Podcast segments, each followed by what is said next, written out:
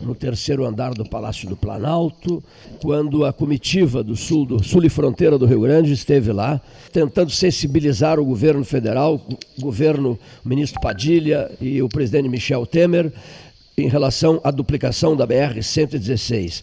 Aí ele dominou o espetáculo, eu me levantei da, da poltrona onde eu estava sentado, fiz a volta, fui lá e dei um abraço no Alceu Moreira, mas que fala maravilhosa, dura, necessária e convincente. Lembras daquilo? E estava sendo tudo transmitido pela Rede Sul Rio Grandense de Rádio, pela Rádio da Universidade Católica de Pelotas e pelo debate 13 horas. Lembras daquilo, prezado amigo deputado Alceu Moreira? Lembro, com certeza. Certamente um dos momentos felizes, uma passagem que a gente teve no, no nosso trabalho diário. Mas queria primeiro te deixar um abraço, Cleito, a possibilidade de conversar com todos os teus ouvintes desse velho debate de 13 horas, né, de tanta audiência e tanta credibilidade, me colocar à disposição para conversar um pouco sobre a nossa situação do Brasil nos dias de hoje. O Gastal, o Paulo Gastal Neto, diz assim: pergunta inicialmente, até porque 3 quilômetros de, de estrada do contorno foram entregues ao público ao, ao, hoje e, e, as fotos da, da nova ponte do Guaíba estão sendo exibidas pelas redes sociais.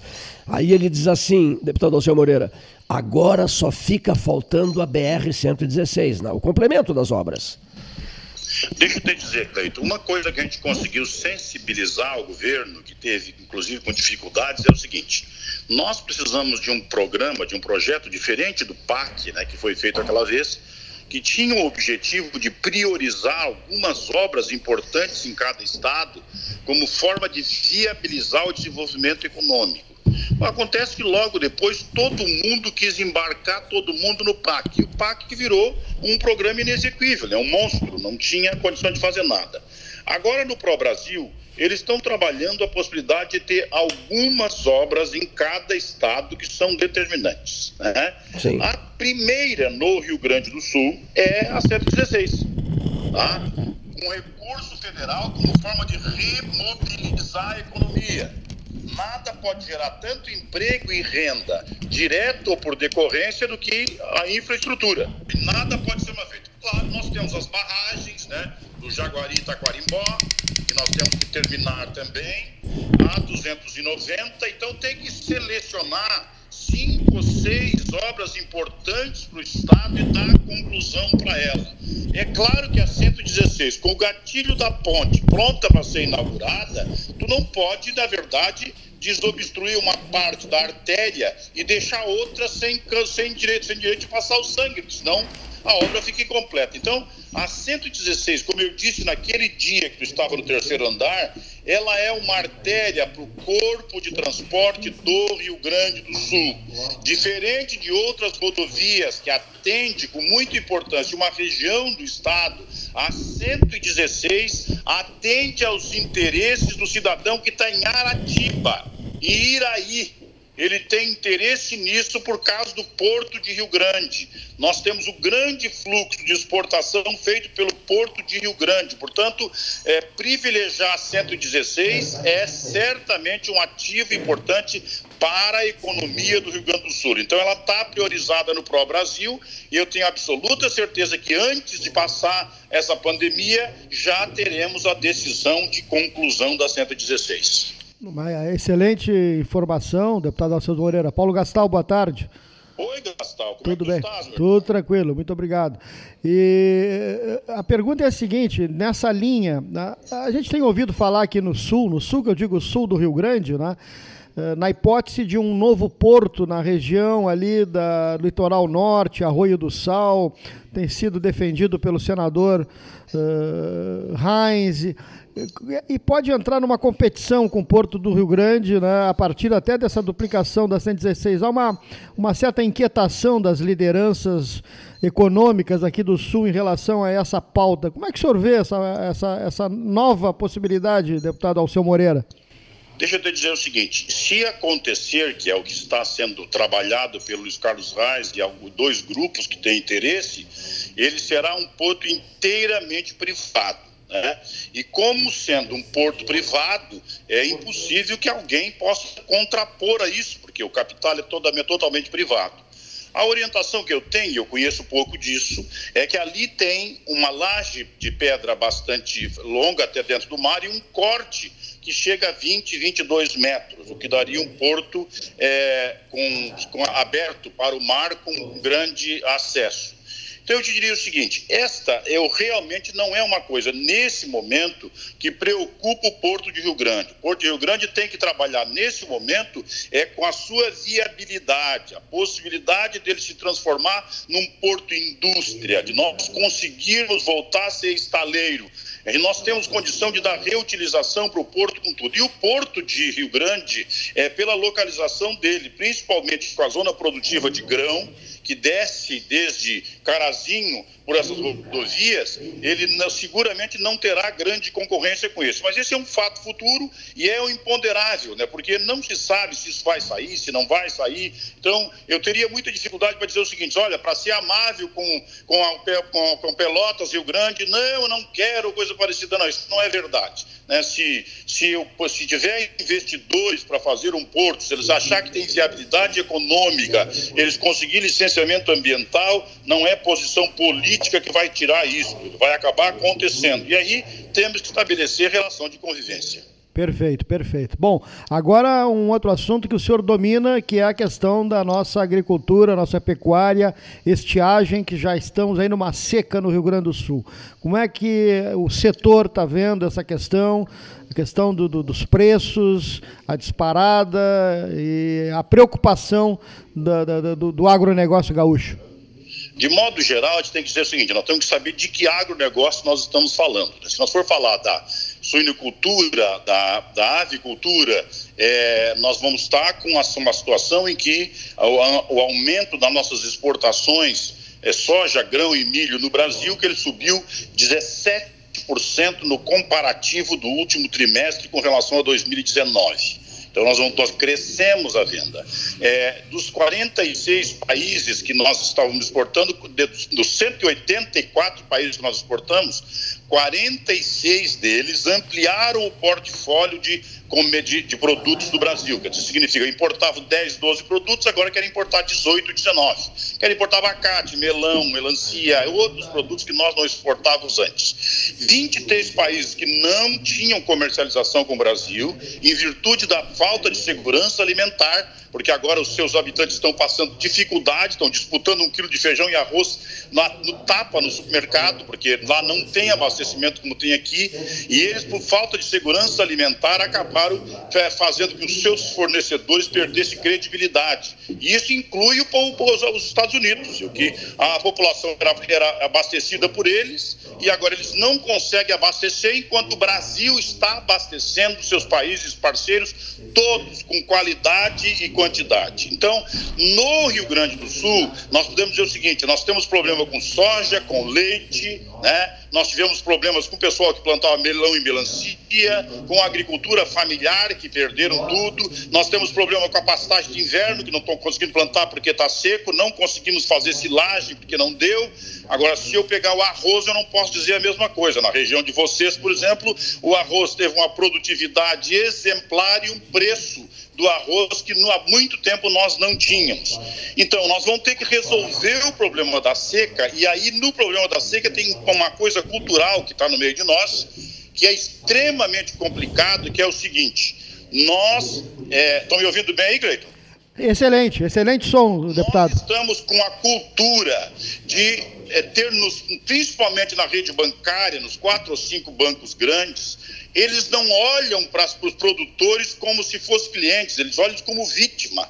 Né? São verdadeiros agiotas.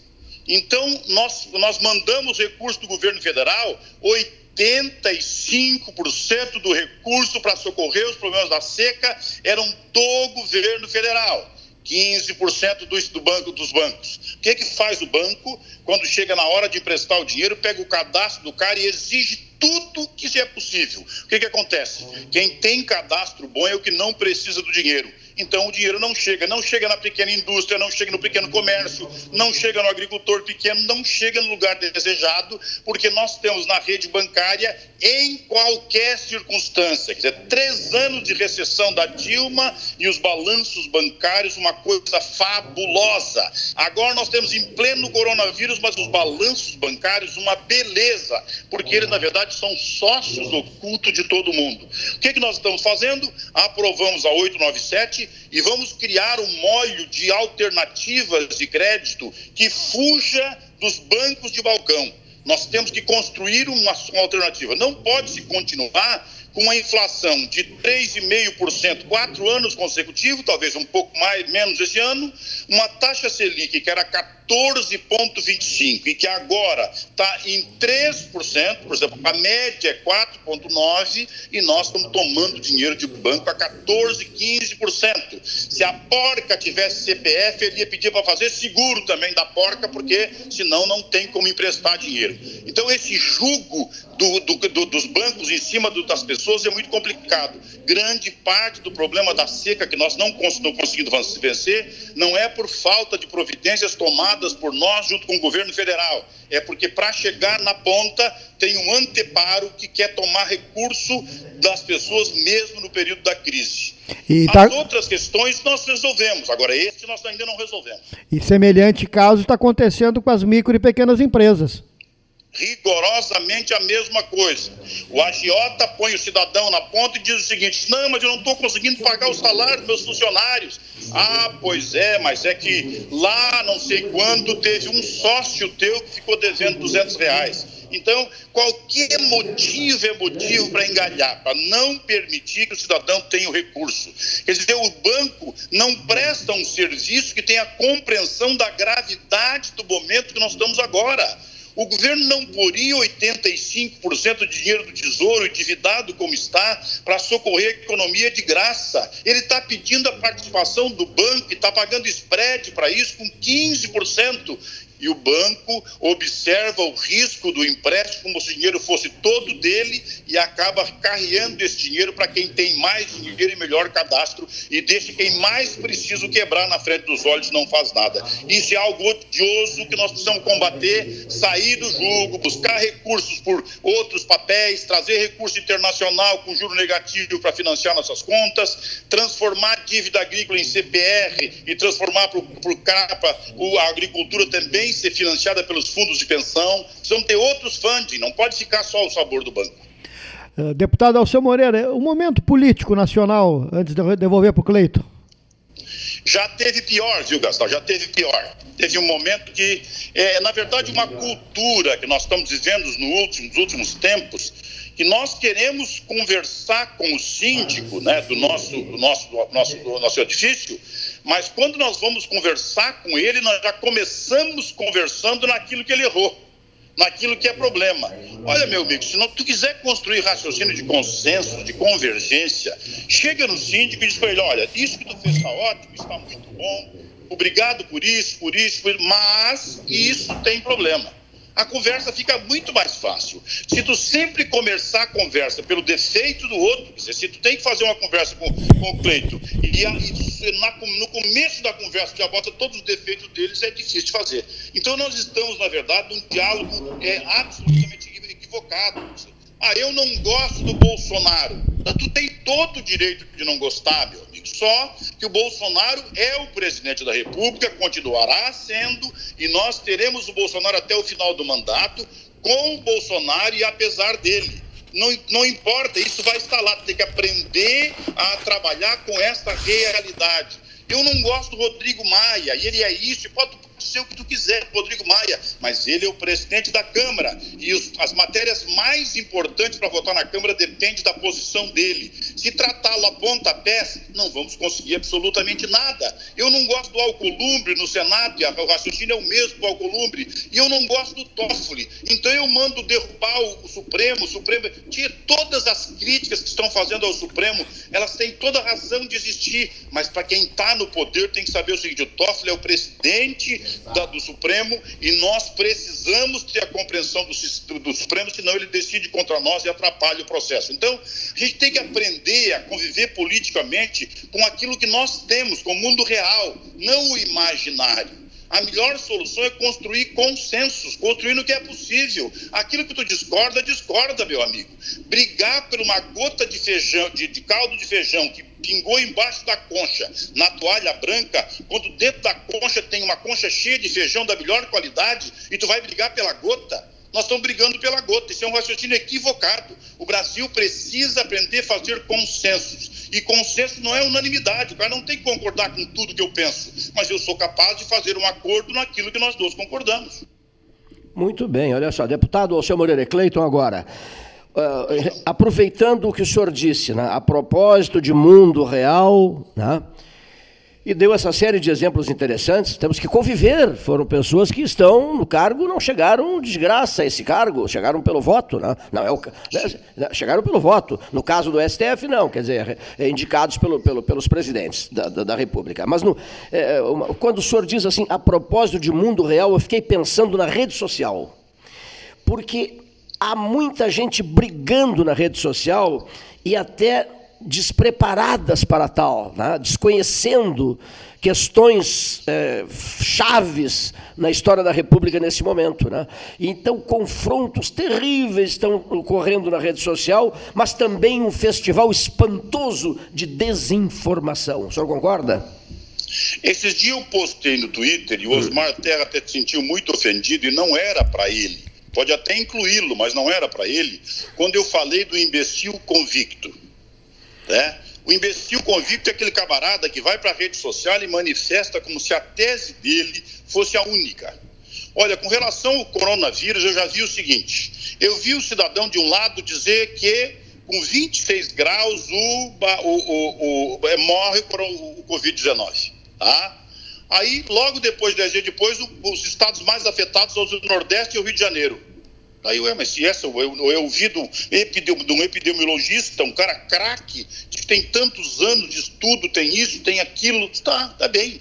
O outro diz o seguinte: não, mas tem que ficar em casa. Logo depois desaparece o outro camarada e diz: não, tem que sair de casa. Não tem nada a ver uma coisa com a outra. Então é complicado para o leigo saber o que, que, é verdade, o que, que não é, o que, que pode e o que, que não pode. A cloroquina. De novo, nós estamos no raciocínio de que só serve a minha participação se eu puder falar contra. Meu amigo, num momento como esse, tu tem que pegar todos os craques da economia e todos os craques da saúde botar na mesma sala e ir medindo por centímetro como é que tu sai desse processo, com grau de menor risco e com grau de menor dano da economia.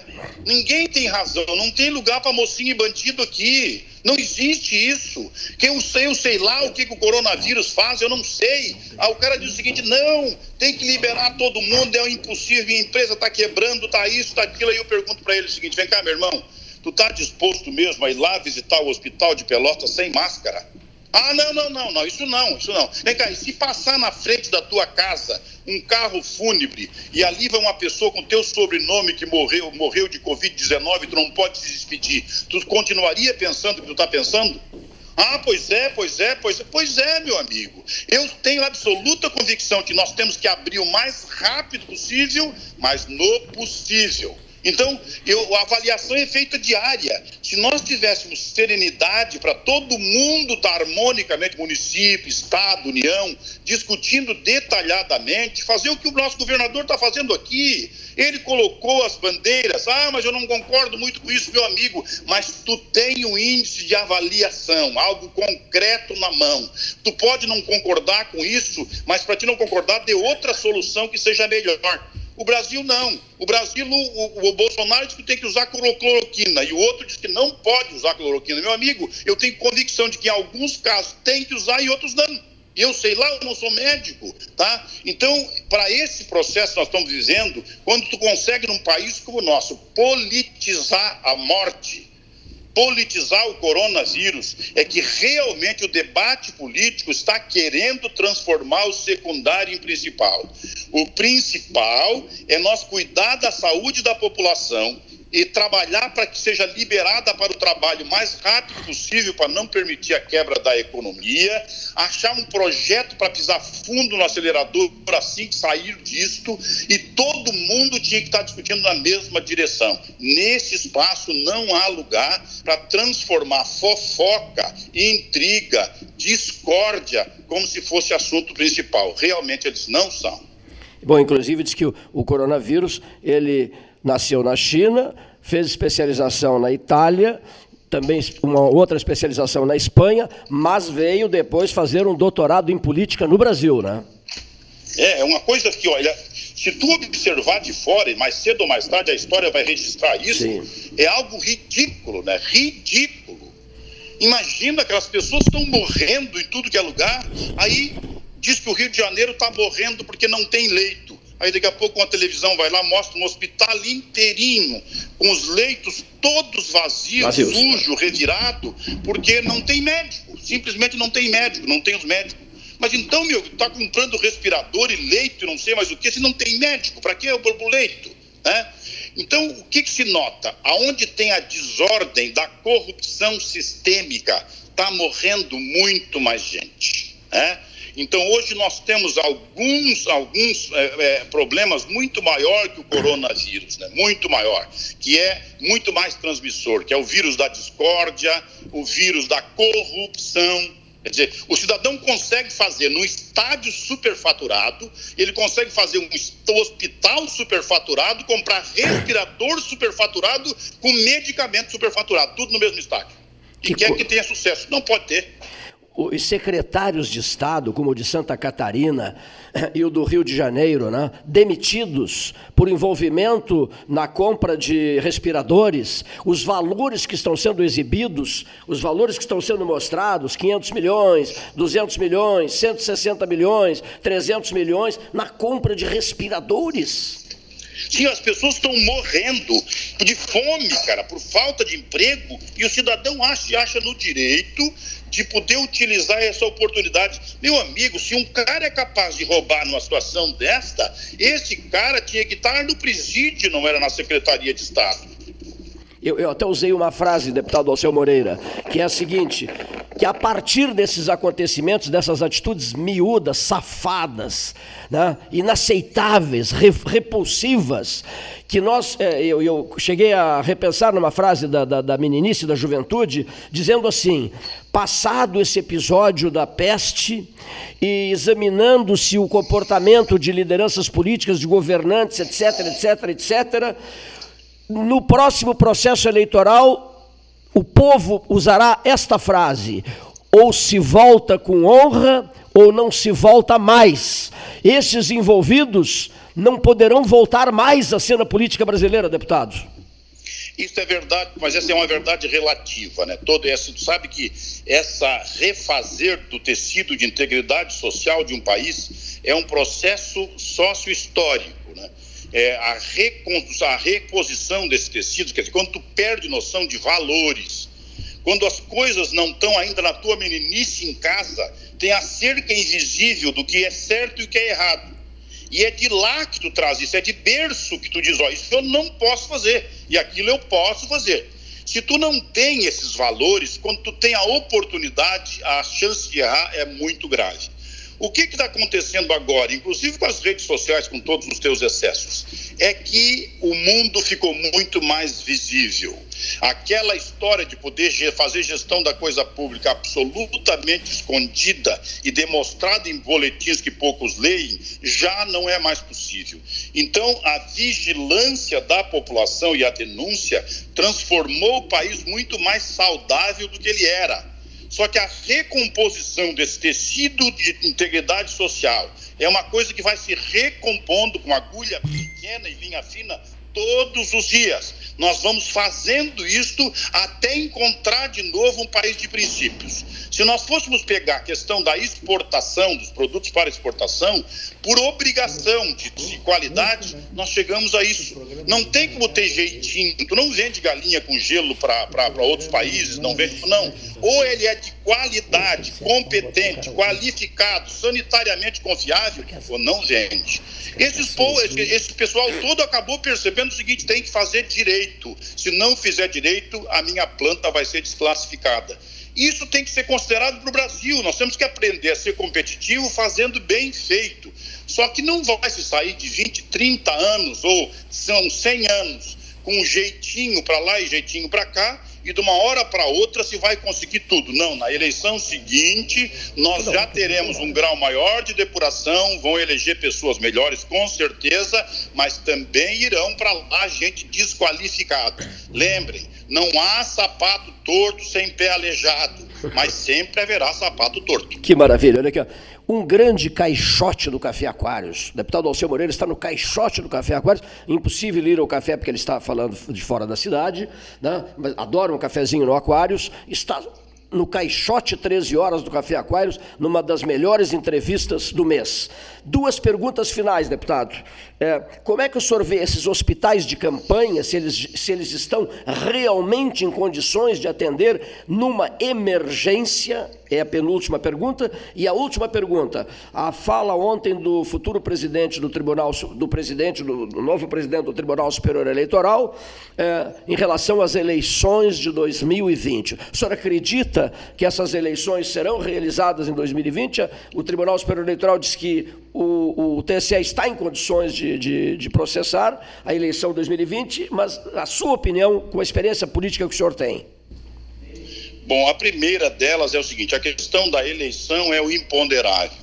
Qualquer pessoa que disser que ela pode acontecer, ele está fazendo uma afirmativa relativa. Ninguém sabe como será o grau de prolongamento do coronavírus e, portanto, não sabemos quando é que nós vamos ter condição de fazer campanhas eleitorais. Não dá para fazer convenção virtual, não dá para fazer reunião virtual e não dá para fazer uma eleição num país como o nosso, que grande parte dos eleitores e que a internet tem, e vamos fazer desta forma. Isso não seria possível. Então, eu sou contrário à prorrogação das eleições além do mandato, porque o povo elegeu os deputados, os prefeitos e vereadores por quatro anos. Então, estica-se a corda até o dia 6 de dezembro, certo. que é o dia que era possível fazer a eleição, tá? Se for possível, perfeitamente faremos eleição. Não sendo possível, se tem que buscar outra alternativa e esta alternativa não está no Tribunal é, Eleitoral, está no Congresso. É nós quem temos que fazer legislação para saber se nós vamos fazer prorrogação, concordância de mandatos, se a eleição vai acontecer tudo no mesmo ano e tudo no mesmo dia, se a eleição vai acontecer no mesmo ano, mas separada em meses. Enfim, nós temos condição de fazer esse debate. Esse realmente não é um problema grave, é um problema de, ah, de solução possível. Nesse momento, o imponderável não nos permite tomar essa decisão. Muito bem, só não, só não, só a questão, é, o senhor tem visitado nas suas andanças, deputado, hospitais de campanha? Não, eu não tenho visitado, no Rio Grande do Sul acho que não tem nenhum, né? Não tem nenhum. Eu tenho absoluta convicção de que a maioria dos hospitais de campanha são desnecessários, a estrutura hospitalar vigente é que tinha que ser equipada para permanecer depois. Não podemos esquecer que agora nós temos o coronavírus, mas nossas UTIs já estavam lotadas. Nós já deixamos, já enterramos muitos parentes nossos, muitos amigos, por falta de UTI, não tem onde colocar as pessoas, principalmente as pessoas de baixa renda, né? Não tem, então não é uma coisa de agora. Então não dá para tratar o coronavírus como e fazer hospital eventual. No Rio Grande do Sul, nós optamos, por exemplo, em equipar os hospitais que nós já temos. Agora mesmo, a JBS está doando 156 leitos completos com todos os respiradores e já a secretária Arita está organizando, pedir para estar organizando para onde vão ser colocados definitivamente. Se vai para o Hospital de Pelotas, vai para Santa Casa do Rio Grande, vem para o Hospital de Osório, quantos leitos não vão parar de pagar aluguel e vão ter um leito definitivo. Vamos estudar, aproveitar e estruturar os nossos instrumentos de saúde para atender a população. Não precisa fazer eventualidade, porque a eventualidade tem sempre alguma coisa que pode ser ruim no meio. Olha aqui, para fechar aqui a nossa conversa, maravilhosa conversa de hoje. Enquanto o senhor falava, é, e o senhor disse assim: o Rio Grande do Sul não tem, Pelotas tem um hospital de campanha. Pelotas, bom. E aí um senhor mandou uma mensagem dizendo assim, deputado, eu quero saber se, caso eu necessite de internação no hospital de campanha, se eu serei atendido no ato na medida em que a, a, a pandemia é grave, é delicada e atinge a respiração, né? Compromete tremendamente a respiração, a pessoa, as pessoas ficam profundamente angustiadas. Então a pergunta que veio é essa, durante a nossa conversa: caso eu necessite ser levado para o hospital de campanha de Pelotas, eu serei atendido de imediato? Essa é a pergunta. É, sim, com certeza sim. O Rio Grande do Sul tem capacidade instalada para atender toda a sua população. Nós estamos, o estado do Rio Grande do Sul, Santa Catarina e o Paraná somados não dão 60% do volume de infectados do Ceará. Nós temos capacidades instaladas para atender com certeza. Tem um hospital de campanha, ainda mais, porque ele foi feito específico para isso. Tem profissionais adequados para isso, e aqui no Rio Grande do Sul, se foi feito um hospital de campanha, porque tem profissionais para atender. Ninguém vai fazer um hospital de campanha para tirar fotografia, com certeza não.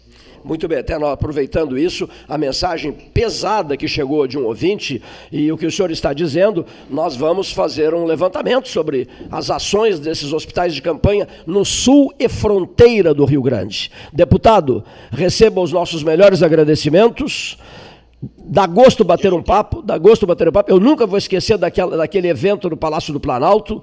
Todo mundo sem discurso, alguns, é, digamos assim, se arrastando com medo de perguntar ao ministro-chefe da Casa Civil. E pegou a palavra ao Alceu Moreira disse, deixa comigo. Aí deu o recado que eu, Cleiton, queria dar. Fiz a volta, fui lá dar um abraço nele. Né? Muitíssimo obrigado, prezado amigo. Eu queria deixar um abraço para todos vocês, o carinho que nós temos. Eu tenho certeza que, ao mesmo tempo que estou aqui sofrendo com todo o problema do, do Covid, eu queria deixar uma mensagem no final, pessoal, que tem coisas que, quando nós terminar essa, essa, essa encrenca toda, nós vamos estar muito mais solidários, muito mais próximos. Tu não pode imaginar, Cleito, quanto me faz falta poder sentar e jogar uma canastra com meus amigos, né? Como faz falta, como me faz falta o beijo do meu neto, né? Que vontade de dar um abraço nele, olhar para ele que coisas, olha, um dia eu quebrei uma perna e nunca tive tanta inveja de quem caminhava. Olha, caminhar é uma coisa mais natural do mundo para quem não tem a perna quebrada. Para quem tem a perna quebrada é um desejo impossível. Então agora nós vamos ter que valorizar uma série de coisas da vida que nós não valorizávamos antes. Tem muita gente pensando em comprar tudo que está na frente, meu amigo, com todo o dinheiro do mundo não resolve nada agora. O que tu mais queria ter, o dinheiro não pode pagar. Talvez seja grande lição para todos nós. Forte abraço. Um abração, deputado. Muitíssimo obrigado.